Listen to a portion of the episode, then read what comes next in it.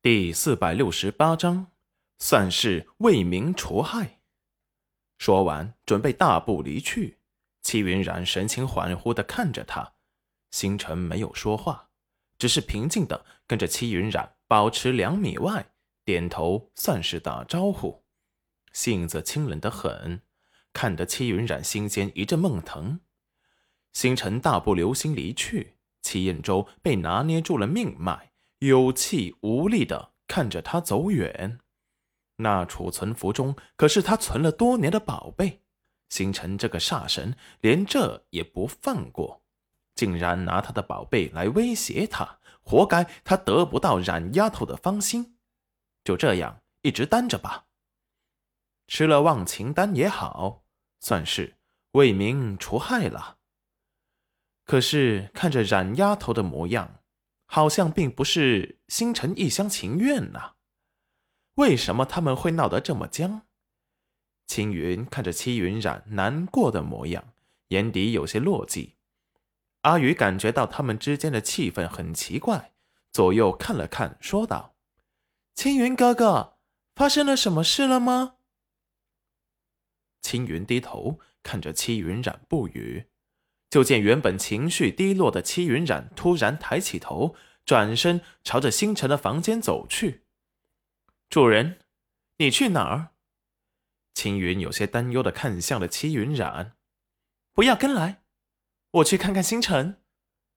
说完，也不管他们什么表情，大步的向着星辰的方向离去了。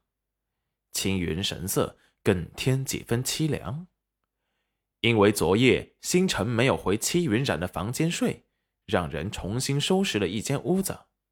戚云染问了人才找到，他得把话说清楚。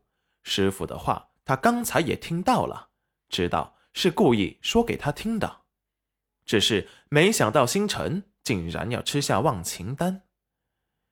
星辰有些失望的看着门口，没有等到戚云染的到来，有些失望的自嘲。他怎么可能会在意呢？绝对不会在意的。拿出手中的符咒，大手一挥，就出现了很多瓶瓶罐罐。此时，戚云染突然过来，星辰立即慌乱的把这些东西都给收了起来。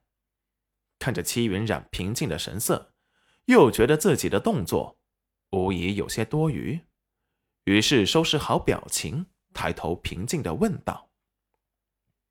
主人，有什么事吗？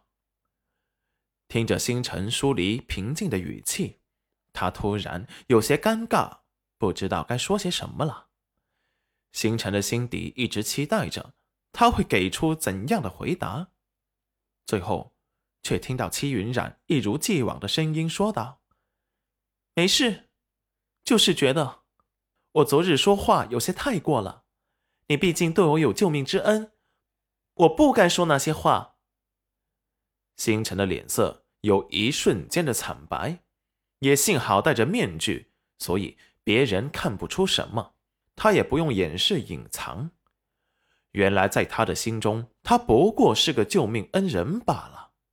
他不知道该怎么开口的，只听到他的声音沙哑干涩的说道：“主人，不必在意。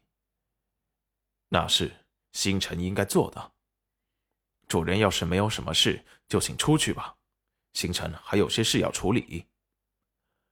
说完，心间颤抖、闷疼、窒息几种感受交织，痛得麻木到空洞。